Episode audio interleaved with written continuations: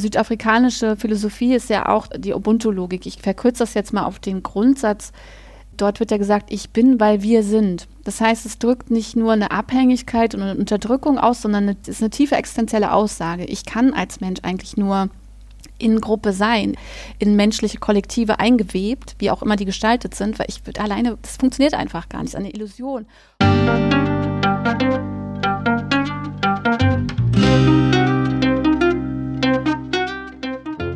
Schön, dass du wieder reinhörst. Ich begrüße dich ganz herzlich bei Ich, Wir alle, dem Podcast und Weggefährten mit Impulsen für Entwicklung. Wir bei Shortcuts laden interessante Personen ein, die uns zu den Themen Selbst, Team und Werteentwicklung inspirieren. Für mehr Informationen zum Podcast und zur aktuellen Folge schau vorbei unter www.ichwiralle.com. In den Shownotes deines Podcast-Players findest du außerdem zusätzliche Infos zum Gast, den Inhalten dieser Folge und zu Shortcuts. Hallo, ich bin Martin Permentier und präsentiere euch heute ein Gespräch mit Birgit Brenner. Mit ihr spreche ich heute über transformative Bildung und globales Lernen. Sie geht der Frage nach, Transformation braucht Wissen, doch wer darf zum sichtbaren Wissen beitragen? Und wer hat die Deutungshoheit über beispielsweise geschichtliche und wirtschaftliche Fragestellungen? Bevor das Gespräch beginnt, noch ein kurzer Hinweis zu unseren Angeboten. Auf ichwiralle.com slash Angebote findest du unsere aktuellen Workshops und Ausbildungen zu den Themen Selbst, Team und Werteentwicklung. Und jetzt wünsche ich dir ganz viel Inspiration und Freude beim Hören. Audio ab.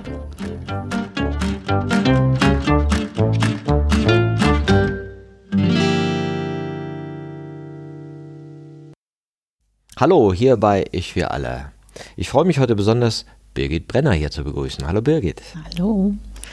Birgit, du hast die berühmten drei Ps studiert, Pädagogik, Physik und Philosophie. Also ich finde eine sehr exotische Mischung und bis jetzt in dem Bereich transformative Bildung tätig. Was ist transformative Bildung, Birgit? Ja, ich spiele mit verschiedenen Bildungsbereichen oder jongliere mit verschiedenen Bildungsbereichen. Ich bin zum Beispiel beim EPITS bei einer NGO und wir arbeiten mit dem Begriff globales Lernen, was auch mit transformativer Bildung zu tun hat. Und unsere Definition ist, globales Lernen ist politische Bildung, die das gute Leben für alle weltweit zum Ziel hat. Klingt her, klingt groß, wir wollen es aber auch nicht kleiner. Es geht darum zu überlegen, wie können wir zusammenleben und unser Zusammenleben so gestalten, dass es eben allen gut geht und nicht nur privilegierten Gruppen, die eben gerade auf der richtigen Seite der Erde wohnen. Und wir fragen uns zum Beispiel auch, wie können wir mit den bestehenden Ungewissheiten, epistemischen Ungewissheiten, wir wissen nicht alles zum Beispiel zum Thema Klimawandel, vielleicht auch nicht zum Coronavirus, wie können wir dennoch kluge Entscheidungen treffen, sinnvolle Entscheidungen, die zukunftsfähig sind. Wir fragen uns, wie können wir globale Herausforderungen lösen, wie Klimawandel, Migration und soziale Ungleichheiten. Was können Antworten darauf sein, die wir jungen Menschen, aber auch älteren Menschen eigentlich lebenslanges Lernen, Vorsicht, nicht lebenslängliches Lernen, sondern lebenslanges Lernen. Ja, wie können wir da gemeinsam Antworten entwickeln? Wir haben die nicht parat, aber wir können die gemeinsam entwickeln und das ist, was wir machen.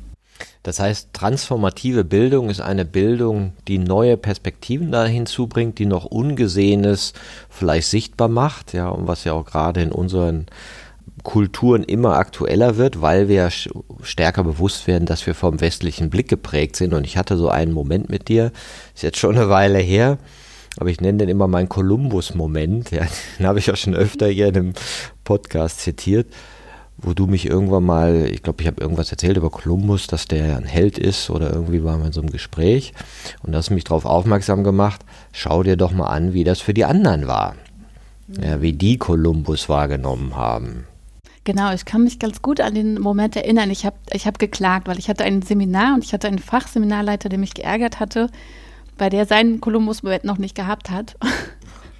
Und dann hast du gesagt, hm, das habe ich bisher auch noch nicht so gesehen. Genau.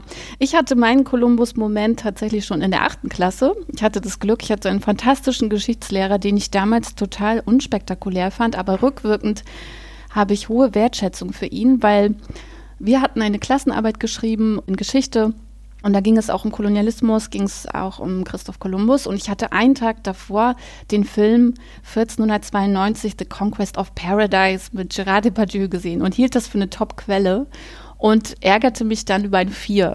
Das war ich nicht gewohnt. Und dann bin ich zu meinem Geschichtslehrer gegangen und habe gesagt, was soll das? Ist doch alles perfekt hier. Und er meinte, nee, für so eine Kolonialverherrlichung wird er mir auf gar keinen Fall der Eins geben. Da müsste ich schon was anderes schreiben. Und dann hat er nachgefragt, wo hast du das denn her? Und habe ich gesagt, ja, ich habe gestern einen Film geguckt und es war sehr detailliert. Und er meinte, wie heißt denn um Gottes Willen dieser Film? Und du hast den Fehler der einen Quelle gemacht. Und er hat gesagt, okay, ich gebe dir noch eine Chance, ich gebe dir mal noch eine zweite Quelle, ein Buch, ein gutes Buch. Und wenn du magst, liest das, du kannst die Arbeit auch nochmal schreiben. Dann habe ich das Buch gelesen, mich eins ums andere Mal geschämt und dachte, okay, gut, der Film war echt nicht so top. Und habe die Arbeit dann tatsächlich auch nochmal geschrieben. Und das war so der Einstieg, wo ich begonnen hatte, das nochmal anders zu sehen, auch wenn es zu DDR-Zeiten tatsächlich Kolonialismus auch anders geframed war. Aber trotzdem habe ich es irgendwie, diese Story geglaubt, dass er so ein toller Eroberer ist.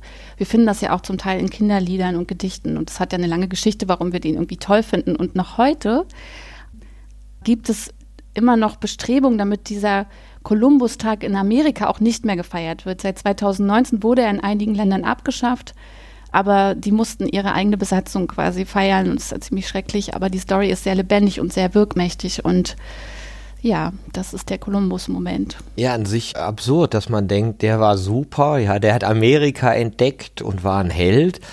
Und an sich weiß man ja, nee, der hat da gar nichts entdeckt, das war schon bekannt, da lebten schon ein paar Millionen Leute, ne, die hatten dann so einen Besucher zu ertragen, der denen halt nicht so den Segen gebracht hat für ihre Kulturen, sondern was ganz anderes und in deren Augen wahrscheinlich wesentlich mehr als Verbrecher, als Eroberer, als Feind dann oder als, als unfreundlich wahrgenommen werden würde. Und die Perspektive ist ja vollkommen ausgeblendet bei uns. Und das fand ich interessant, dass ich sozusagen 50 werden musste, um überhaupt zu verstehen, wie falsch das eigentlich ist, aus einer anderen Perspektive.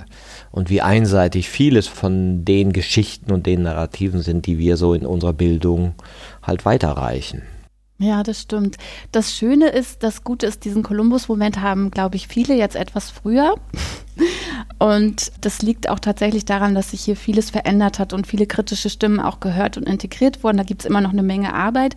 Aber wie du schon gesagt hast, da gibt es eine Menge Geschichten, die man sich so mal genauer angucken muss. Sei es so eine Caveman-Geschichte, das ist eigentlich auch widerlegt, dass die Männer jagen und die Frauen die Bären suchen. Das war einfach nicht so. Die Frauen haben auch gejagt und die Männer haben auch Bären gefunden.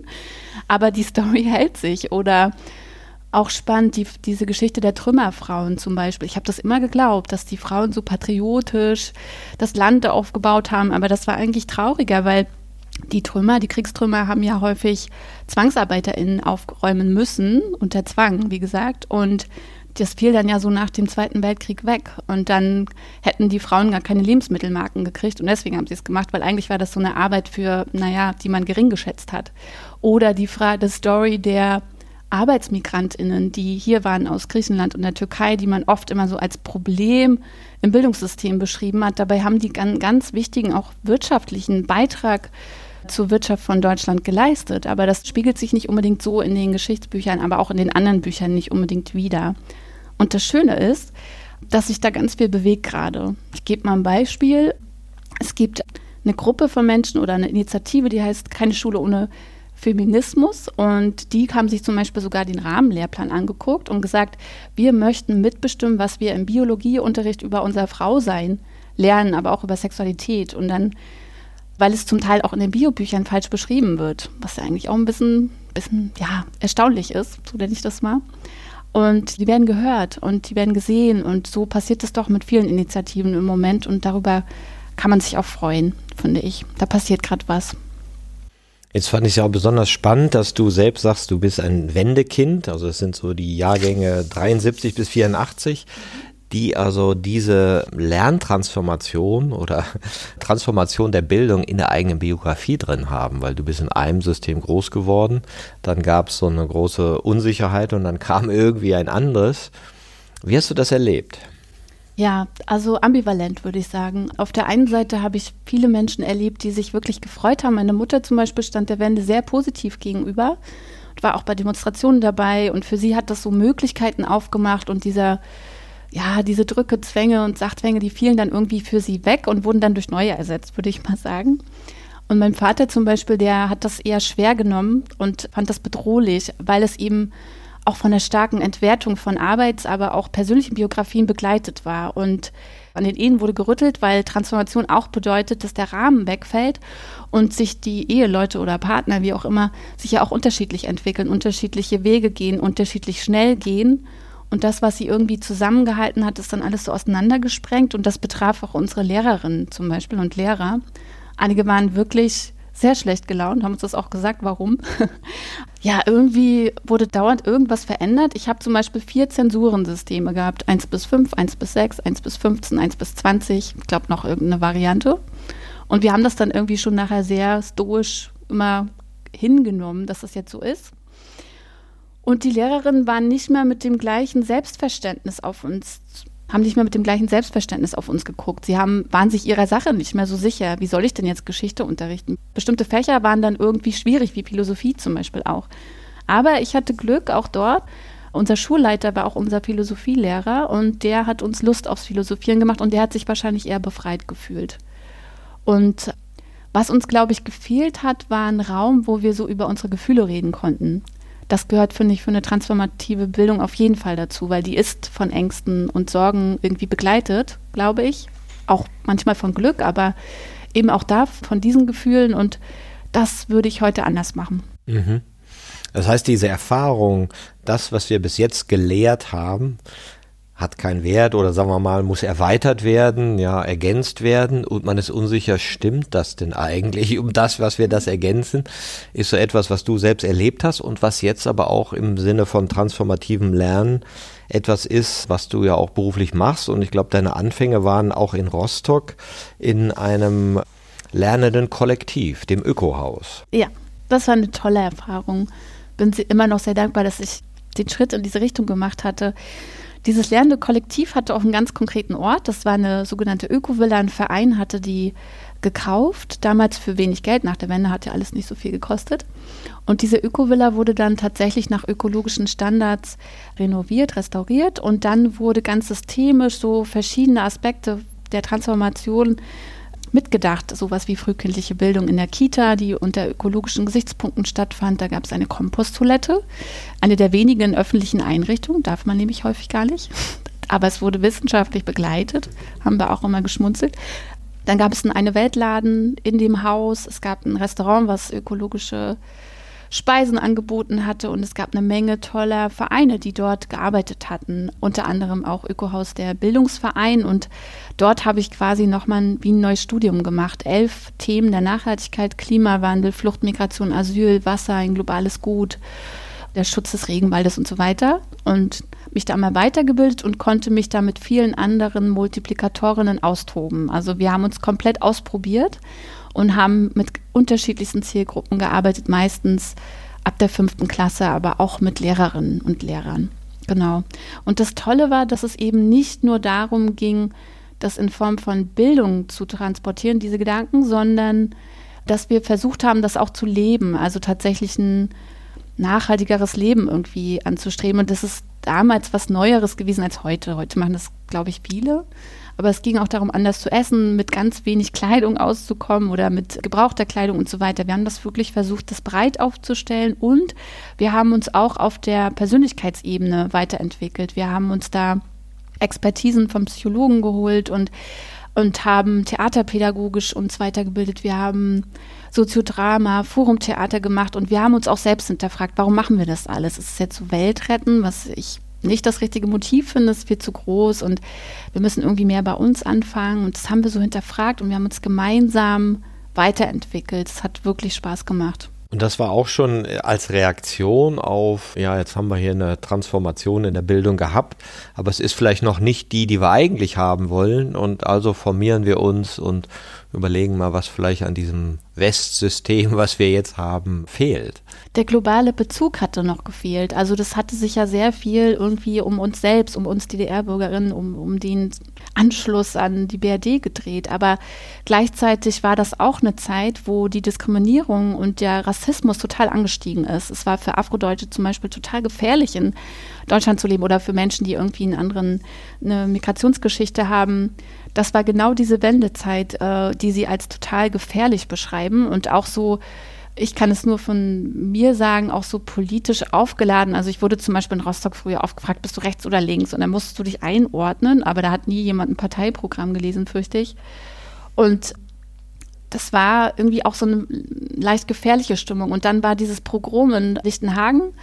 Da war ich, glaube ich, 14, wenn ich richtig rechne, 92 das hat total reingehauen. Ich fand das ganz schlimm. Ich habe mich gefragt, was soll ich in dieser Stadt, wo sowas möglich ist? Da gab es auch eine Friedensdemonstration, aber das war irgendwie so ein Tropfen auf den heißen Stein. Und dann gab es auch ein Stigma irgendwie. Oh Gott, du kommst aus Rostock. Oder wir hatten dann einen Austausch mit Norwegen gemacht und dann sind wir an diesem Haus vorbeigefahren und ich habe ihm das gezeigt und dann war ganz viel Angst in seinem Gesicht und irgendwie fand ich, muss da irgendwas gemacht werden, so kann das doch nicht bleiben und so sind auch nicht alle und es war vielleicht auch so ein Impuls, warum Ökohaus entstanden ist. Und Ökohaus hatte unter anderem auch ein Asylbewerberheim betreut. Das gehörte dann auch mit dazu. Und da sollten dann auch natürlich ein anderer Umgang damit stattfinden und irgendwie mehr Verbindung zur Bevölkerung und so weiter. Das heißt, der Treiber für diese transformative Bildung war auch diese neue Perspektiven dazu nehmen und in dem Fall auch eine globale, eine interkulturelle und auch vielleicht die koloniale Perspektive zu hinterfragen. Ja, ja genau. Tatsächlich haben wir damals, muss ich ganz selbstkritisch sagen, die koloniale Perspektive nicht so stark in den Vordergrund gerückt, wie wir das jetzt tun. Aber uns war wichtig, überhaupt eine globale Perspektive aufzumachen und zu sagen, es gibt mehr als das, was wir hier haben und unsere Handlung, unser Konsum hat einfach Auswirkungen auf viel längere Reichweiten und das müssen wir irgendwie thematisieren und in den Blick kriegen und auch andere Geschichten erzählen, andere die Perspektiven zu wechseln. Und da haben wir verschiedene Methoden ausprobiert, um das irgendwie ja, wirksam zu machen. Mhm. Und die Arbeit hast du dann fortgesetzt oder setzt du jetzt fort im Berlin Global Village und bist da im EPIZ genau. tätig. Und globale Lernen ist auch eins eurer zentralen Themen. Genau, EPIZ, also wir sagen Zentrum für globales Lernen, gibt es seit 35 Jahren. Ich bin seit 2017 dabei. Wir sind so im Schnitt neun bis zehn Angestellte in dieser, in dieser NGO. Und wir haben verschiedene Projekte, in denen wir tätig sind. Ich habe drei Kolleginnen, die in der beruflichen Bildung tätig sind. Das heißt, sie gucken für die verschiedenen Berufe, wie dort das globale Lernen angedockt werden kann. Ich persönlich habe am meisten mit Lehramtsanwärterinnen und Lehrerinnen zu tun, aber auch mit Multiplikatorinnen und auch Schulen. Wir beraten auch Schulen zu einem Schulprofil. Und was sind so typische Art der Beratung? Also was bringt ihr Lehrern bei oder wobei helft ihr denen? Wie können die dann vielleicht ihre Perspektive durch euch erweitern? Also die Lehrerinnen sind natürlich fachlich gut aufgestellt, die haben das studiert und sie sind erfahren. Und das, was sie sich von uns wünschen, ist, sind zum Beispiel methodische Vorschläge, aber auch Materialhinweise und sie wollen wissen, wie man diesen globalen Bezug herstellen kann zu den Themen, die ohnehin unterrichtet werden, weil wir ein, einfach mittlerweile um die Schülerinnen und Schüler gut vorzubereiten auf eine Zukunft, müssen wir einfach diese globalen Themen stärker berücksichtigen. Und dabei begleiten wir sie und wir zeigen ihnen zum Beispiel Planspiele. Planspiele sind eine Methodik, die nachvollziehen lässt, wie sich verschiedene Akteursgruppen in Bezug auf ein politisches Problem fühlen. Und damit wird dann ganz plastisch und auch ganz aktiv für die Schülerinnen, wie Lösung, wie so eine politische Lösung für so ein Problem zustande kommen kann. Und dabei helfen wir zum Beispiel den Lehrerinnen und Lehrern. Oft bringen die auch schon ganz viel mit. Also wir haben sozusagen mit den Interessierten zu tun, was meinen Job irgendwie auch schön macht. Die werden ja nicht verordnet, dass sie das machen müssen, sondern die kommen freiwillig. Und das ist auch immer ganz wichtig, dass wir solche Sharing-Runden machen, wo sie von ihren Erfahrungen berichten. Und was sie uns oft gespiegelt haben, waren, dass es wichtig ist, dass sie nicht mehr sich als Alleinkämpferinnen in weiter Flur verstehen, sondern dass sie sich mit befreundeten Lehrerinnen aus dem Kollegium zusammentun. Ich sage immer, fünf ist eine gute Zahl, aber man kann auch vielleicht erstmal mit drei starten und dann vielleicht auch mal so ein fachübergreifendes Thema aufnehmen, was man sich aus den verschiedenen Fächerperspektiven angucken kann. Wasser zum Beispiel eignet sich da gut, aber auch viele andere Sachen, Ernährung. Ja, und ich glaube, sie finden es mittlerweile auch schön, wenn wir so einen Perspektivwechsel anregen und da auch andere Geschichten erzählen. Aber manche da gibt es auch manchmal Widerstände. Das heißt, ihr beleuchtet einmal ein Thema. Was heißt das eigentlich aus der globalen Perspektive? Wir kennen ja das Thema wahrscheinlich mit der Kleidung. ja, wo man weiß, okay, Billigkleidung, da wird Polyester auf den Markt geschmissen, weil Überkapazitäten in, in China und da wird in Bangladesch verarbeitet und und und, ja, mit all den Folgen und diese Wegwerfkultur und was da alles dranhängt. Und das andere, glaube ich, ist aber auch noch, dass ihr da schaut, weil die Klassen ja heute nicht mehr homogen sind, weil da viele Menschen mit Migrationshintergrund sitzen, ja, dass natürlich dieser interkulturelle Blick auch viel, viel wichtiger geworden ist beim Lernen und in den Schulen. Genau. Lange hat man das Thema, ich nenne das jetzt mal so blöd, äh, Schülerinnen mit Migrationshintergrund als Problem wahrgenommen. Und mittlerweile, Gott sei Dank, muss man sagen, wird das nicht mehr so gesehen, sondern man sieht auch, dass wir uns da eigentlich anpassen müssen. Wir, die vielleicht hier geboren sind und Deutsch unsere Muttersprache ist, dass wir einfach das als eine Vielfalt begreifen, die uns auch was bringt, die uns bereichert und die wir nicht als Problem begreifen müssen.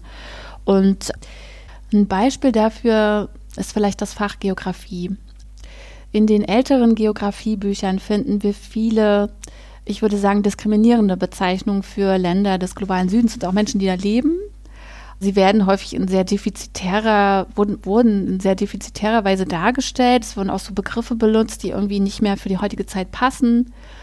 Und wenn ich mir vorstelle, da sitzt ein Kind oder ein Jugendlicher, der so gelesen wird, ja, also wenn ich zum Beispiel an meinen Sohn denke, mein Sohn ist Afrodeutsch und wenn dann zum Beispiel Länder gezeigt würden aus Afrika, die irgendwie rein defizitär wahrgenommen werden, dann würde ich damit ja im Prinzip, würde damit mein Sohn verletzt werden, weil er würde sich da irgendwie in so einer eindimensionalen äh, Sichtweise dargestellt werden. A, entspricht das nicht der Wahrheit und B, ist es auch so einfach so unsensibel. Dann hat man zum Beispiel auch Leute dann häufig aufgefordert, so Mensch, du kommst doch daher, erzähl doch mal und so ungefragt, ob sie das überhaupt möchten, ob sie dazu überhaupt was beitragen können. Vielleicht sind sie auch hier geboren und, und können dazu gar nicht so viel sagen. Also da gab es wenig Sensibilität und das, finde ich, ist gestiegen. Da gibt es ein erhöhtes Bewusstsein, da gibt es auch einen kritischeren Blick auf das Lehrbuch, auf die Materialien, die verwendet werden, die Fotos, die Bilder, die Darstellung, die Begriffe, auf die Sprache das hat sich, finde ich, verbessert. Und da gibt es wirklich auch so ein, ja, so ein Bewusstsein, wir müssen uns da jetzt irgendwie mit auseinandersetzen. Und ich würde gar nicht sagen, dass wir dann alle Bücher wegschmeißen müssen, sondern wir müssen die besser framen. Also wir können vielleicht auch ein Bild einsetzen, aber wir müssen das in dem anderen Rahmen geben. Wir müssen das thematisieren. Wir müssen auch Gegengeschichten erzählen. Und das zum Beispiel auch irgendwie ein Prinzip vom EPITS, dass wir sagen, wir recherchieren, wenn wir jetzt ein Thema bearbeiten didaktisch, dann recherchieren wir auch immer tatsächlich positive Beispiele aus dem globalen Süden, einfach um nicht sofort irgendwie, irgendwie auf so ein Problem zu lenken, weil damit verstärken wir eventuell Stereotype und das wollen wir doch eigentlich nicht. Wir wollen es doch auföffnen. Wir wollen doch gucken, was gibt es dann für unterschiedliche Handlungsmöglichkeiten und Herangehensweise. Und denkende Menschen, die sind statistisch einfach weltweit gleich verteilt. Und deswegen können wir auch auf andere Gemeinschaften zurückgreifen. Es stimmt, das ist ja, früher gab es auch ganz wenig Wissen über andere Kulturen. Das ist ja auch äh, mehr geworden. Ja, ich fand es interessant, dass jetzt auch bei Netflix äh, sagen wir, der asiatische Markt stärker rauskommt, aber auch afrikanische Filme werden viel mehr gezeigt, wo ich mir denke, hätte ich mal irgendwie eine Se nigerianische Serie vor 30 Jahren gucken können? Nein. Ja, und Nollywood. Ja, und, großes Business. Ja, genau. Das fand ich interessant, dass ich damit gar nicht gerechnet hätte. Also was deren Themen sind und so weiter. Ne? Dass also viele blinde Flecken waren. Und sicherlich auch für dich interessant dieser Diskurs ums Humboldt-Forum hier in Berlin, wo ja dann auch das Ethnologische Museum mit den kolonialen Sammlungen da eingezogen ist und das ja auch gezeigt hat, wie wir heute anders da drauf schauen und anders drauf schauen können und dass das auch eine totale Bereicherung ist. Also ich war jetzt neulich da in so einer Ausstellung und dachte, wow, das ist echt nicht schlecht gemacht. Welche hast du gesehen? Einmal die mit dem Elfenbein und dann haben sie in dem Forum in den Höfen noch so Videoinstallationen. Ja, die gehen auch richtig unter die Haut und die haben auch in jeder Abteilung noch ein so ein Kunstwerk, das so, so dagegen gestellt wird. Und, und dieses multiperspektivische, was heißt das aus der Sicht, was heißt das aus der Sicht, aus der Sicht, haben sie sehr viel, auch gerade in dieser Außen äh, Elfenbein-Ausstellung, an sie alle möglichen Leute, die was mit Elfenbein zu tun haben, unter anderem auch so ein Wilderer, wie der eigentlich dazu gekommen ist, was so sein Background ist, wie er aufgehört hat und so. Ne? Und das ist alles sowas, wo man denkt, ja, wow, da sind ja tausend Perspektiven, die wir sonst nicht sehen oder die ich nicht sehe. Ne? Ich habe tatsächlich die beiden Ausstellungen nicht gesehen, die du gesehen hast. Wir waren als Team mal dort und das ist so ein bisschen Pflichtveranstaltung für uns. Wir wollen ja mitreden. Ja. Und wir haben die Ausstellung Berlin Global, glaube ich, hieß die, mhm. gesehen. Und man sah, dass sie zum Beispiel beraten worden waren, von Berlin Postkolonial zum Beispiel. Und dass zum Beispiel afrodeutsche Perspektiven da auf jeden Fall aufgegriffen wurden.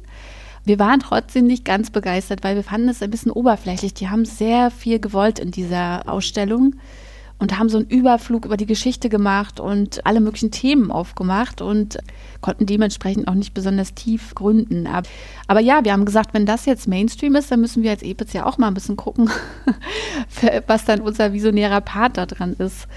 Das ist vielleicht das Gute daran, genau. Ja, das ist ja das Interessante, dass wahrscheinlich dieses transformative Bildung und globales Lernen ist ja noch ein Pionierfeld. Das heißt, so lange gibt es nicht. Da gibt es Anfänger, die hm, jetzt immer stärker zutage treten. Das ist ein sich reiben auch damit und das ist wahrscheinlich auch ganz spannend, mal zu hören, wenn du mit Lehrern und Lehrerinnen solche Workshops machst, ja, dann wird es ja wahrscheinlich auch reflexhafte Widerstände geben oder Dinge, wo man sagt, wieso das denn? So ähnlich wie beim Gendern, warum müssen wir denn das jetzt machen? Das macht doch die Sprache kaputt. Ja, und wieso müssen wir jetzt die Perspektive haben? Das macht doch die Bildung kaputt. Ja, was sind denn da so für Sachen, die, die da so erscheinen? Also prinzipiell kommen ja zu uns die, die interessiert sind und erstmal offener vielleicht als das breite Publikum. Aber es gibt auch Widerstände, das stimmt. Der Widerstand taucht natürlich auf, oder nicht natürlich, aber kann zum Beispiel auftauchen, wenn es um deutschen Kolonialismus geht. Das ist irgendwie so ein Thema, was nicht so leicht verdaut wird. Also häufig geht es dann um den Kolonialismus anderer Länder aber wenn es dann auf den deutschen Kolonialismus kommt, dann irgendwie scheint die Datenlage zu gering oder so. Ich habe da zum Beispiel mal in einem Workshop so einen Spruch gehört, der hat mich echt lange beschäftigt. Da hat jemand gesagt, da ging es um die Wurzel des europäischen Reichtums. Also Kolonialismus ist das und das war die These des Materials. Und dann hat er nur so platt gesagt, hä, aber Tuge war doch ein totales Minusgeschäft für Deutschland. Und ich habe ihn so, ich habe ihn so angeguckt, so, hä, und in diesem Satz steckt so viel Haltung drin. Also es ist völlig normal, dass man sich an einem anderen Land bedient. Ich kann da so eine Plus-Minus-Rechnung aufmachen und damit blende ich alle ganzen Gräueltaten ab, die da einfach abgelaufen sind. Es ist einfach unter einer ganz rassistischen Gesetzgebung, aber auch unter einer rassistischen Atmosphäre passiert. Und wir haben dann so gemeinsam mit einem Kollegen überlegt, naja, angenommen, ich überfalle jetzt einen Menschen, so Raubüberfall, so fast tot. Dann gucke ich mir ins Portemonnaie, ja, ich überfalle dich und dann, oh, Martin hat gar nichts drin, so. Dann würde ich aber trotzdem als Raubüberfallerin ähm, gewertet werden, unabhängig davon, wie viel Geld du jetzt konkret in deinem Portemonnaie drin hast, ja. Also selbst wenn Togo ein Minusgeschäft war, ist es trotzdem der Raubüberfall. Ja, und wir wissen, da wurde gefoltert, da wurde äh, ausgepeitscht, das wurde sogar im Reichstag besprochen, welche Peitsche nehme ich dafür und so weiter. Und dann stimmt es ja nicht mal. Das war ein super Geschäft. Das war Zwangsarbeit, das waren bestimmte Güter, Baumwolle und so weiter. Und es gab auch zum Beispiel eine Fährlinie, die speziell diesen kolonialen Handel da betrieben hat und die war pleite fast. Und dann gab es halt diesen tollen Austausch mit Togo und dann ist sie natürlich wieder aufgeblüht irgendwie dieser Spruch, den er da so lapidar in den Raum geworfen hat, der hat es eigentlich in sich. War aber auch ein älterer Mensch, muss ich jetzt auch mal sagen. Ich glaube, dass man früher wirklich mit weitaus mehr Stereotypen aufgewachsen ist. Das ist wirklich, mit jüngeren Menschen hören wir das so nicht mehr. Genau, und was auch ein Widerstand sein kann, ist so, oh, das ist alles so zusätzlich, das muss ich so zusätzlich zu meiner Fachlichkeit, zu meinem fachlichen Unterricht machen. Und dann können wir eigentlich sagen, stimmt eigentlich nicht. Ich sage immer, ich bin eine Freundin des Rahmenlehrplans Berlin-Brandenburg 2017-18, weil, wenn man da mal genauer guckt, gibt es ganz viele curriculare Vorgaben, die BNE, globales Lernen, transformatives Lernen möglich machen. Also es gibt bestimmte Fächer, die sind unglaublich gut geeignet, wie zum Beispiel GIVI 5.6 oder Geografie oder Biologie. Also da gibt es ganz viele Möglichkeiten. Aber es gibt auch die sogenannten übergreifenden Themen, mit denen jeder Berliner Schülerin in den, zwischen den Klassen 1 bis 10 in Kontakt kommen soll. Und da zählt zum Beispiel das Thema nachhaltige Entwicklung, Lernen in globalen Zusammenhängen dazu, aber auch interkulturelle Bildung und Verbraucherbildung und so weiter, was ja alles damit zu tun hat. Das heißt, es ist im Rahmenlehrplan drin. Dann sagen manche, es gibt nicht genug Fortbildung, doch, die gibt's. Und manche sagen auch, oh, es gibt nicht genug Material. Doch, es gibt richtig Portale, wo man das runterladen kann. Und das sind alles Dinge, die wir dann zum Beispiel in so einer Weiterbildung nennen und zeigen und sie dabei unterstützen, dann ihr eigenes Format zu finden. Ist denn dann Interesse von Lehrern da, dass sie sagen, hey, ich möchte modern unterrichten, ich möchte diese äh, transformative Bildung mit in meinen Unterricht reinnehmen, ich möchte da zusätzliche Perspektiven reinnehmen? Oder ist das eine geringe Zahl und die anderen sagen, nö, ich mache so, wie ich es immer gemacht habe? Naja, ich ähm, liebe ja Statistiken und von daher glaube ich, ist so ein Lehrerkollegium auch so eine klassische Statistik. Da hast du eben eher so ein Drittel visionärere Menschen, dann hast du so einen Mitläufer, wenn du denen was Gutes anbietest, dann machen die das auch. Und dann gibt es halt Leute, die haben da jetzt keinen Bock drauf. Wir arbeiten einfach gern mit denen, die Lust drauf haben. Und ich finde, da gibt es einige. Also ich bin sowieso kein Fan von Lehrer- oder Schulbashing. Das ist ein Job, der unglaublich anspruchsvoll ist, jeden Tag vor einer Schulklasse zu stehen. Und mit diesen Themen auseinanderzusetzen, auch mit den Hintergründen der Menschen auseinanderzusetzen, was sie so mitbringen an Problemen und Fragen. Und jeder Lehrer und jede Lehrerin, die sich da wirklich einsetzt und sagt, ich mache was mit meiner Klasse, ich nutze auch außerschulische Bildungsanbieterinnen, ich gehe raus, ich, ich will die voranbringen, das ist so wichtig. Also wir versuchen die da auch zu stärken und ihnen auch die Wertschätzung irgendwie zu geben für das, was sie dort machen. Und und wenn sie manchmal auch so bestimmte Dinge sozusagen so vorbereitet haben wollen, dann finde ich das auch menschlich nachvollziehbar. Die haben einfach einen stressigen Tag und die haben ja auch ein eigenes Leben. Und wenn wir ihnen dann schon Methoden in die Hand geben und sagen, braucht ihr vielleicht nur noch ein paar Anpassungen vornehmen, fertig, dann freuen die sich da auch drüber. Mhm. Und das finde ich ist einfach auch unsere Aufgabe. Schön. Und sagst, ein Aspekt wäre manchmal auch die Scham, also diese Feststellung, ups, was habe ich denn da jahrelang erzählt? Zum Beispiel, aber es hängt auch mit der Rolle, wie verstehe ich mich als Lehrerin und Lehrer. Also ich sag mal, in so einem klassischen Paradigma weiß der Lehrer, die Lehrerin. Das kann ja auch manchmal so ein bisschen als alles Alleswisserin dann rüberkommen, aber das ist so, eigentlich muss der Lehrer das wissen. So. Und jetzt leben wir aber in einer Zeit, es ist einfach technisch nicht möglich, dass der Mensch alles liest, weil gestern Abend kann eine Schülerin irgendwie einen Artikel gelesen haben, den hat er nicht gelesen oder sie nicht gelesen und bringt diese Idee da rein. Er konnte die dann auch im Vorfeld nicht prüfen. Stimmt das so? Weil ne, wir wissen ja, wir müssen da irgendwie mit einer Medienkritikfähigkeit auch rangehen. Und wir haben einfach bei diesen globalen Themen, die sind so komplex und so dynamisch, wir können nicht alles wissen.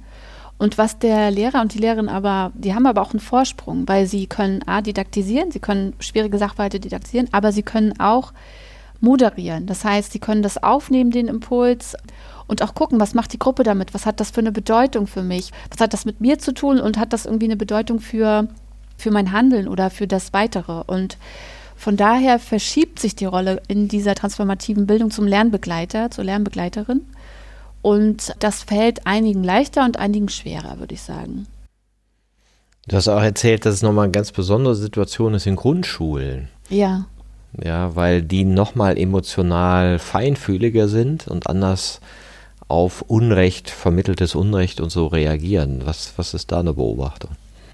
Also prinzipiell ist das ähm, eine Herausforderung, globales Lernen in der Grundschule zu machen. Das geht aber. Aber man muss zwei Dinge bedenken. Da auch gerade so einen tollen Workshop habe ich daran teilgenommen, der war echt gut. das eine ist, was verstehen die sprachlich? Ja? Wir dürfen nicht so viele Fremdwörter verwenden, aber bei diesen komplexen Zusammenhängen werden halt ganz gerne mal Fremdwörter verwendet. Die muss ich aber erklären. Das heißt, ich muss schon mal viel mehr Zeit einplanen, um den ganzen Frame zu bringen. So. Und das Zweite ist, dass ich mir auch überlegen muss, wie ich die globalen Ungerechtigkeiten präsentiere, weil manche globalen Ungerechtigkeiten kann ich nicht sofort ändern. Aber so ein älterer Mensch, der sagt dann, ja, okay, so ist nun mal das Leben, naja, so, hm. aber das haben, so habe ich das auch nicht erlebt, so haben, das haben Kinder noch nicht. Die sagen dann, was, das kann doch jetzt nicht wahr sein, warum, wir müssen doch da jetzt was tun. Darauf muss man einfach vorbereitet sein. Und ich glaube, das gilt auch für die Älteren, ich komme natürlich nicht nur, um schlechte Nachrichten zu bringen und zu sagen, so Leute, ne, ist richtig krass. Und macht was draus, sondern es hat ja so einen Dreischritt so im Idealfall. Also ich, ich mache so ein Problem auf, bringe da vielleicht auch nochmal eine andere Perspektive rein und dann gucke ich irgendwie, was macht das mit mir? Da gibt es so eine emotionale Aufarbeitung und ich kann das irgendwie bewerten, einordnen und dann gucke ich, was kann ich im Kleinen mit meiner Klasse, in kleinen Gruppen, wie auch immer, was kann ich da jetzt tun? Ein kleiner Bereich von Selbstwirksamkeit. Und da müssen sich Schulen, finde ich, auch nicht überfordern. Sie müssen die Transformation nicht alleine stemmen. Das finde ich ist eine Überforderung von Schule. Aber sie können einen Beitrag dazu leisten. Sie können diesen Rahmen bieten und sagen, wir als Schule, wir verhalten uns kohärent mit unseren ethischen Prinzipien. Wir sagen nicht nur, es ist doof, äh, Müll überall hinzuschmeißen. Nein, wir achten drauf, wir trennen das. Oder wir haben eine Schülerinspeisung, die biologische Lebensmittel enthält. Das war ja ganz lange nicht so. Und gleichzeitig lernen sie in der Grundschule, man muss ganz gesund essen und Süßigkeiten ist nur so ein ganz kleiner Part. Und da kohärenter zu werden, das auch zu leben, das kann zum Beispiel, finde ich, Schule leisten. Und da machen sich auch schon viele Schulen auf den Weg. Mhm. Das heißt, deine Beobachtung ist, dass solche Sachen wie transformative Bildung anschlussfähiger werden, mehr Leute das machen und das als relevanter empfinden. Ja, das hast du gut zusammengefasst. genau, ja, da ist auf jeden Fall viel mehr Öffnung da und das wird auch strukturell unterstützt. Also wir haben bundesweite Programme, die Bildung für nachhaltige Entwicklung, globales Lernen, transformatives Lernen unterstützen. Aber wir haben auch viel mehr Einzelpersonen, aber auch die Schulen selbst, die sich dann so individuell auf den Weg machen und wir versuchen ihnen dann auch irgendwie das Gefühl zu geben, ihr seid ja hier nicht mit eurer Schule allein, sondern ihr seid Teil einer Bewegung und ihr macht euch alle irgendwie auf den Weg. Und das ist, glaube ich, auch wichtig, weil das habe ich auch beobachtet. Wir haben lange, zumindest in Deutschland, darauf geguckt, was kann ich als einzelne Person machen. Ja, wir machen den Lichtschalter aus, wir drehen die Heizung runter, wie auch immer. Sehr individueller Lösungsansatz. Der greift aber am Ende zu kurz. Das müssen wir politischer formulieren. Wir müssen Gesetzgebung haben. Wir müssen gruppiger unterwegs sein, kollektiver, aber nicht sozialistisch Gruppiger. gemeint. Ja, wir müssen viel mehr vernetzt denken, weil dann kommen, dann können wir tatsächlich auch Machtverhältnisse ändern. Das kann ich als Einzelperson wenig. Ein Erfolg ist vielleicht, dass der Fleischkonsum tatsächlich sehr stark runtergegangen ist, weil einzelne Menschen entschieden haben, ich möchte kein Fleisch mehr essen. Aber trotzdem haben wir immer noch Massentierhaltung und wir essen immer noch 20 Kilo mehr als der Weltdurchschnitt zum Beispiel. Ohne das jetzt kleinreden zu wollen. Aber ich glaube, wir müssen da viel politischer rangehen, viel strukturierter rangehen und sagen, wir müssen an die tiefen Struktur, wie produzieren wir eigentlich? Und ich glaube, es wird uns auch ein bisschen wehtun. So ganz gemütlich auf dem Fahrrad und ganz mm, im Wellbeing wird es wahrscheinlich nicht sein. Es wird, es wird auch an bestimmten Stellen ein bisschen wehtun.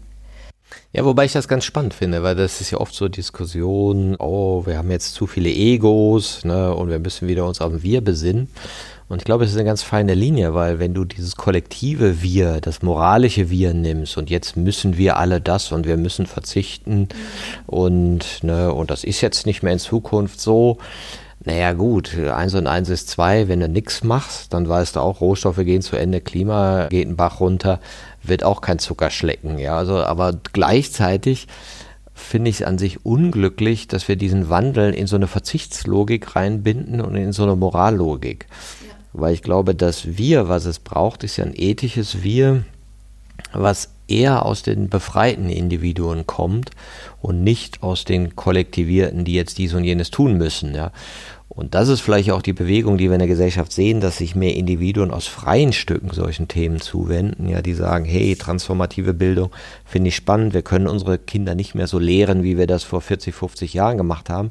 Das ist eine neue Welt, das sind neue Inhalte, das sind neue Perspektiven und Kolumbus ist einfach kein Held mehr, Punkt.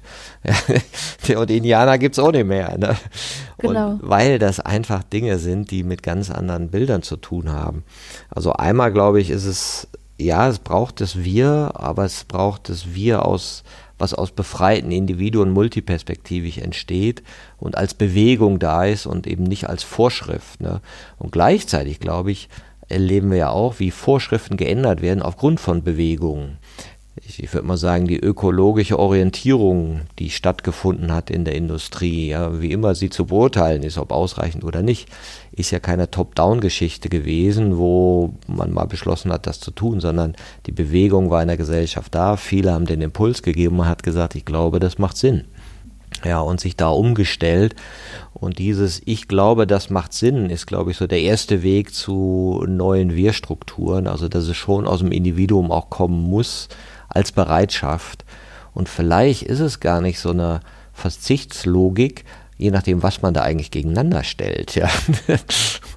Aber da würde ich gern trotzdem nochmal, also ja, und gleichzeitig, nein, ich sage und gleichzeitig.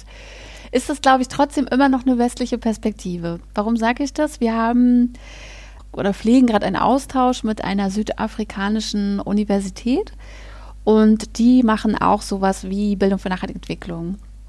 Und wir haben einen Austausch auf Lehrerinnen-Ebene gehabt. Das heißt, jetzt, wie macht ihr das? Und das ist unser Input. Und das ist eine andere Art von Betroffenheit, eine andere Art von Winkel, mit dem sie auf das Thema gucken. Wir nähern uns der ganzen Geschichte ja so eher aus so einer Konsumlogik und sagen hier die Jeans, das Handy, keine Ahnung, ist alles problematisch. Die haben ein Material vorgestellt, die Gruppe dort, und die haben gesagt, naja, für uns ist es so, häufig kommen halt multinationale Konzerne hier rein, dann geht es um Fracking. Und dann werden Tatsachen geschaffen, dann wird Bevölkerung vertrieben, dann ist das Wasser dreckig, dann haben wir eine Menge negativer Konsequenzen. Und wir müssen uns jetzt politisch mobilisieren, aber auch die Bildung darum organisieren, dass wir uns hier nicht in so eine selbstschädigende Situation oder in dem Sinne auch fremdschädigende Situation reinbringen.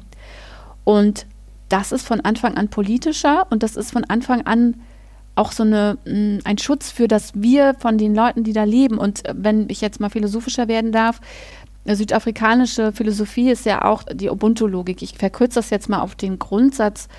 Dort wird ja gesagt, ich bin, weil wir sind. Das heißt, es drückt nicht nur eine Abhängigkeit und eine Unterdrückung aus, sondern es ist eine tiefe existenzielle Aussage. Ich kann als Mensch eigentlich nur in Gruppe sein, in menschliche Kollektive eingewebt, wie auch immer die gestaltet sind, weil ich würde alleine, das funktioniert einfach gar nicht, eine Illusion.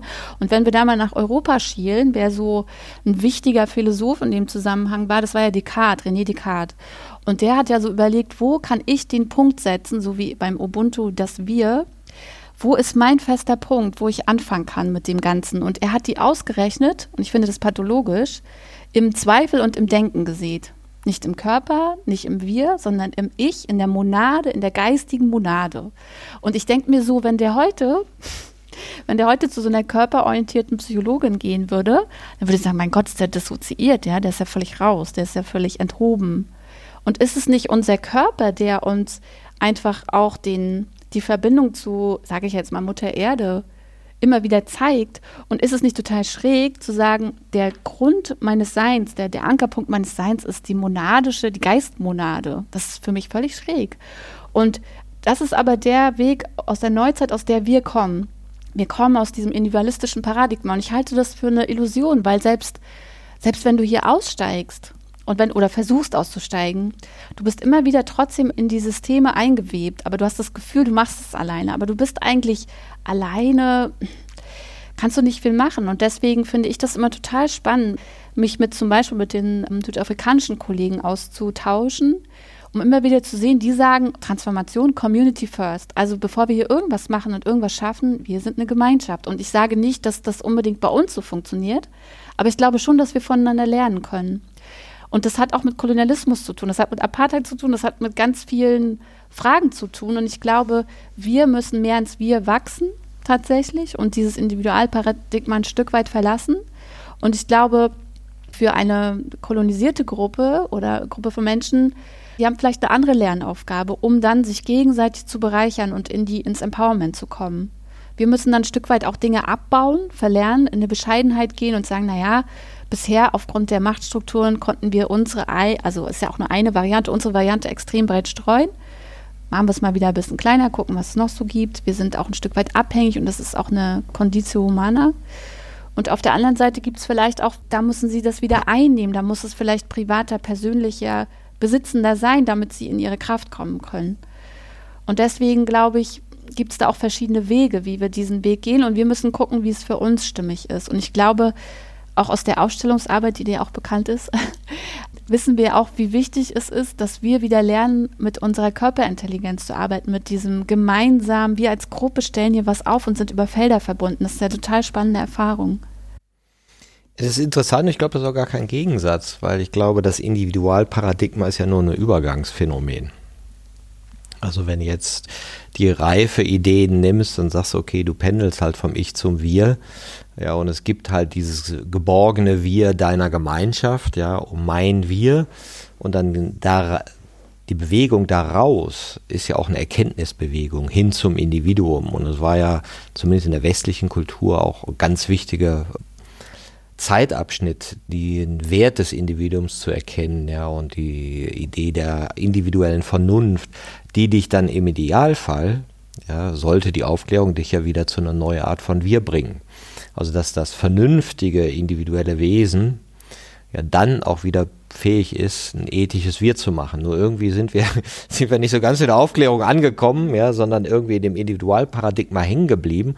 Also haben nur die Hälfte der Aufklärung mitgemacht. Also ich bin, ja, aber den nächsten Part vielleicht noch nicht.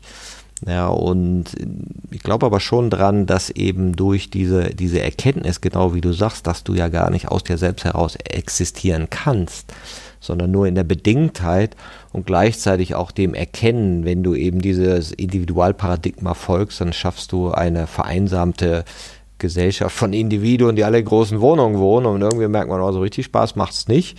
Ja, und das meiste, wonach sich Menschen sehen, sind gute Beziehungen. Mhm. Ja, nur kannst du auch nicht mehr zurückgehen in so ein Kollektiv der unbefreiten Individuen. Also und das ist ja so ein bisschen, glaube ich, dass man die Pole so gegeneinander stellt und noch nicht sieht, dass da ja ein Dritter noch vor uns liegt. Oder noch ein Vierter und Fünfter. Ne? Aber der, der Nächste, äh, und das erkennen wir ja vielleicht auch in solchen Bewegungen, wie ihr sie jetzt macht mit der äh, transformativen Bildung, wo man ja auch schon auf ein anderes Wir Bezug nimmt. Also wie Gerald Hüther immer sagt, wen meinen wir, wenn wir wir sagen? Mhm. Ja, und in der Bildung haben wir immer uns gemeint. Ne? Und jetzt fangen wir an, oh, na, wir könnten vielleicht die Weltgemeinschaft meinen. Mhm. Und da eben sich auch zu öffnen für andere Realitäten, für eine Geschichte, die sich auf der anderen Seite, sage ich jetzt mal so platt, ganz anders angefühlt hat. Und das ist, glaube ich, ein wichtiger Lernschritt und es kann auch ein Widerstand bei Erwachsenen sein, zu sagen, ah, ja, aber nee, sie, es wurde anders empfunden, weil es ist eine andere Betroffenheit von Kolonialismus zum Beispiel und eine andere Betroffenheit von Globalisierung. Und das mit in die Gleichung mit reinzunehmen und verschiedene Geschichten zu erzählen und die auch gerne erstmal nebeneinander stehen zu lassen und zu sagen, okay, das ist wie hier Menschen das empfinden und so hat es sich woanders angefühlt und so sind die Strukturen. Und sich da anzunähern, ja, das ist der Weg vielleicht, den wir noch gehen. Ich fand heute schon, ich hatte neulich Silja Graupe hier im Podcast, die in Japan war und da gemerkt hat, wow, ja, auch die Bildung ist ja irgendwie kolonialisiert worden, ja, und die Japaner mussten ihr Denken sozusagen zurückstellen, um auch unserer Art der Bildung zu folgen, ja, und das ist ja auch ein Phänomen, was du beobachtet hast, dass also die Art, wie Bildung geschieht, mit Lehrplanaufstellungen und das ist ein Fluss, das ist, der ist so und so lang und das und das, dass das auch auf der ganzen Welt kopiert worden ist ja, kopiert und auch hintransportiert. Es war vielleicht ein bisschen eine Zwangskopie auch zum Teil. Da steckt auch ein bisschen Gewalt hinter. Im EPITS arbeitet eine Referentin, die kommt aus der Mongolei und sie hat irgendwie auch in dem Zusammenhang was Spannendes erzählt, weil sie hat gesagt, als sie in der Schule war, hat sie sehr viel über Deutschland gelernt, über Preußen, über unsere Geschichte, über Flüsse. Sie hat auch viel russisches Wissen gelernt, aber was sie wenig gelernt hat, war Wissen über die Mongolei. Und mein Mann kommt aus dem Benin, also Westafrika. Und auch er hat mir erzählt, dass er Spree und Wano war ihm auf jeden Fall ein Begriff, was das völlig unwichtige Flüsse sind, wenn man in Benin wohnt. Also für mich aus Rostock kommt, das ist natürlich spannend. Und ich habe mich gefragt, warum ist das so? Warum haben sie die Schulbücher, die ja, dieses Wissen ver vermitteln, aber das hat, das hat tatsächlich eine eher gewalttätige Geschichte. Diese Bildung ist gewalttätig transportiert worden und der nächste Schritt ist, dass sie ihr eigenes Wissen wieder ownen, dass sie das wieder besitzen können, dass sie das wieder einnehmen und selbst gestalten, um einfach auch selbst in die Kraft zu kommen. Und das ist eine Ressourcenfrage, aber das ist auch für sie dann wiederum ein Perspektivwechsel. Aber das fand ich sehr bedeutsam, dass das so weltweit irgendwie, ich könnte auch meinen Kollegen aus Bolivien fragen, der wird mir das Gleiche erzählen. Und dass es dann auch über Initiativen so läuft, die dann wieder anfangen, ihre eigenen Schulbücher zu schreiben, ihre eigenen Schwerpunkte zu setzen. Und das hat mich, ja, das hat mich wirklich berührt, als ich das gehört habe, weil ich habe auch einen tollen Vortrag gehört von einem Soziologen, der heißt Ramon Großvogel. Der war ja auch öfter in Berlin. Der möchte die Unis dekolonisieren und eine starke These. Er sagt, unsere Universitäten, das Wort Uni 1, basieren auf drei großen Genoziden. Einmal der Genozid an den weisen Frauen in Europa, dann der transatlantische Handel mit versklavten Menschen und die Tötung der Eliten dort in zum Beispiel afrikanischen Ländern, aber auch das Töten der Eliten in den bei den First Nation in Nordamerika und Südamerika zum Beispiel. Das heißt, es wurden ganz klar Wissens Bestände und Menschen und verkörpertes Wissen eliminiert und durch eben Christliches ersetzt. Im Prinzip hat es in dieser Zeit ähm, von Andalusia angefangen, wo im Prinzip die muslimischen Bibliotheken 250.000 Schriftrollen hatten, während die christlichen nur 1000 hatten. Also das Wissen, Schwerpunkt lag eigentlich woanders, aber das, das hat einfach eine Machtkomponente. Ja, das hat mich auch sehr bewegt. Und das ist auch nochmal ein Weg, der, der wird noch ein bisschen Zeit dauern. Was bedeutet es eigentlich, Wissen zu dekolonisieren? Und uns hatten zum Beispiel die Südafrikanerinnen die Frage gestellt, wie geht ihr eigentlich mit eurem indigenen Wissen um? So, weil das ein großes Thema in Südafrika ist, so Indigenous Knowledge. Ich sage, das ist echt eine Frage. Wir konnten es nicht spontan beantworten. Ich habe mich auch gefragt, was ist denn unser indigenes Wissen eigentlich? Ist es der Lehmbau, die Schilfrohrdächer? Ist es das Bierbrauen? Was ist das genau? Kräuterkunde, die Art, wie wir Lebensmittel haltbar machen, wie wir mit, keine Ahnung, was ist das? Was würdest du sagen, Martin? Das indigene Wissen der Deutschen. Oh. das ist doch mal eine spannende Frage, oder? Das ist mal ein Perspektivwechsel. Nein, das ist interessant. Wir hatten ja vor Jahren die Debatte mit einer Leitkultur, ne? ja. wo wir alle von einer Leitkultur geredet Schräg. haben, aber keiner konnte ja sagen, was das nun sein soll. Ja, ne? aber es ist trotzdem wirkmächtig. Ne? Es hat wirklich viele Menschen gestresst, die sich diese Leitkulturfragen stellen müssen, zum Beispiel, wenn sie einen deutschen Pass erlangen wollen. Das ist ja Wissen, was dort abgefragt wird. Das ja. weiß keiner auf der Straße hier. Keiner. Ja, klar. Ja, aber was soll es denn auch sein? Der Deutsche ist immer pünktlich. Naja, ist nicht so meine Beobachtung. Ne? Der Deutsche trägt Lederhosen. Nee, auch Quatsch. Sauerkraut essen wir auch nicht mehr. Das heißt, diese ganzen gängigen Klischees kannst du ja vergessen. Und letztendlich ist es doch auch ein, ist die Kultur da etwas, was sich permanent wandelt. Das heißt, wir haben jetzt nicht mehr die Kultur wie vor 10 Jahren, wie vor 20, wie vor 30, wie vor 40. Ja, würde ich so sagen. Und ich kann mir vorstellen, dass wir mehr in Gruppen entscheiden werden und uns mehr in Gruppen formieren und vernetzen werden und dass wir damit einfach besser fahren und damit auch resilienter sind, wenn es ein bisschen holprig wird, vielleicht in Zukunft. Und dann wird vielleicht auch partizipativer festgelegt, was diese jeweilige Gruppenkultur ausmacht, so wie in deinem Job ja auch, wo du guckst, wie ist so eine Firmenkultur, sage ich jetzt mal. Und genauso gibt es in meinem Bereich auch, wenn wir gucken, wie ist denn die, die Schulkultur an dieser konkreten Schule? Wie geht man mit Konflikten um? Wie, wie ist das Hierarchieverhältnis Schulleitung, Lehrerinnen und so weiter? Und ich glaube, dass das in diesem Sinne nicht mehr so national geprägt ist, so wie es bisher geliebt wurde, was aber völlig ein künstliches Konzept ist, sondern vielleicht sich eher auf regionalere Gruppen bezieht die dann aber im Idealfall auch immer den Anschluss ans Globale haben, weil sonst könnte es sich auch schnell verbohren. Aber das ist, äh, ich kann das nicht sagen, ich kann da nicht in die Zukunft gucken. Es ist eher so eine Idee, wie es vielleicht funktionieren könnte. Nee, Im Firmenkontext sagst du ja auch, finde emotionale Gemeinsamkeiten, ja, die dann vielleicht als Werte benennbar sind, wo man sagen kann, ja, okay, mit dem Begriff verbinden wir diese und jene Gemeinsamkeit und der orientieren wir uns. Und Firmen sind ja auch schon riesige interkulturelle Experimentierräume. Da hast du ja selten nur eine Nation und so. Ne? Mhm. Und da geht es ja dann schon über Werte, über gemeinsame Ziele und über vielleicht auch eine, eine Bewegung, die man zusammen machen will. Ne? Und das ist ja vielleicht auch in anderen Kontexten denkbar, dass es eben ethische Werte sind, wo sich Menschen unterschiedlicher Herkunft, unterschiedlicher Kultur her drauf beziehen können und dann von da aus Dinge gemeinschaftlich in Bewegung bringen. Mhm. Und ich glaube, da, da passiert ja auch gerade ganz viel, ganz viele so Menschen, die sich mit Diversity-Kompetenz beschäftigen.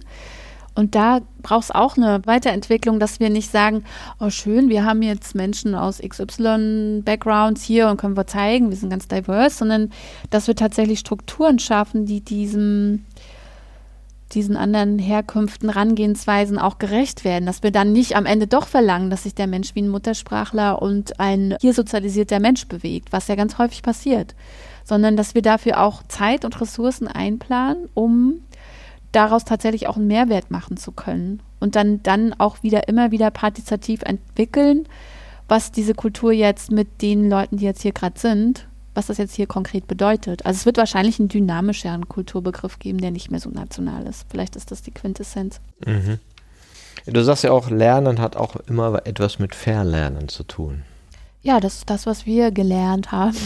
Ja, wir haben einfach eine Menge Sachen gelernt, die so ja, nicht mehr tragen, nicht mehr stimmen oder nie gestimmt haben, die einen bestimmten Zweck erfüllt haben und jetzt nicht mehr zweckdienlich sind. Und Das heißt, ich muss einfach erstmal einen Schritt zurückgehen und dann nochmal neu lernen. Und das ist so ein bisschen mühsam, das ist so ein bisschen nervig wie die neue Deutsche Rechtschreibung oder irgendwas.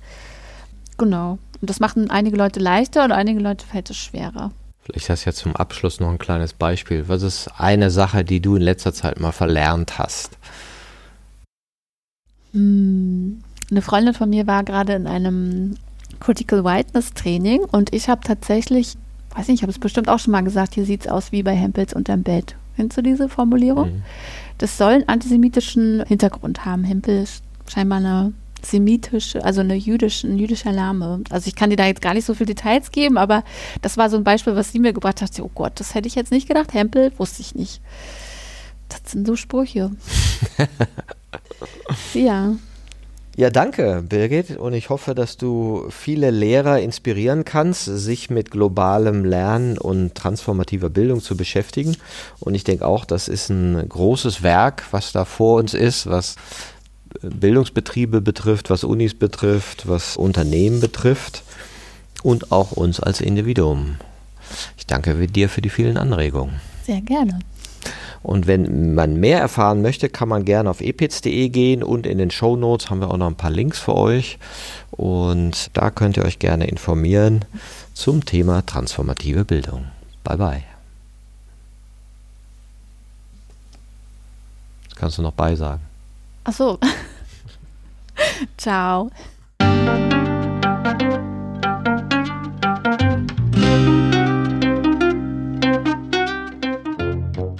Das war eine Folge von Ich, wir alle, dem Podcast und Weggefährten mit Impulsen für Entwicklung. Wir bei Shortcuts begleiten und unterstützen Unternehmen bei der Entwicklung von zukunftsfähiger Führung, Kommunikation, Unternehmenskultur und Design. Mehr Infos zu unseren Angeboten, dem Podcast, der aktuellen Folge und zu unserem Buch Ich, wir alle, 24 Transformationsgestalterinnen geben wegweisende Impulse für die Zukunft findest du unter www.ichwiralle.com. Wir freuen uns über dein Feedback zur Folge und deine Bewertung des Podcasts bei iTunes. Bitte stell uns gerne Fragen zum Podcast und noch Vorschläge für Themen und Interviewpartnerinnen, die dich interessieren würden. Und zu guter Letzt schau gerne bei uns in Berlin-Kreuzberg vorbei. Wir lieben Besuch.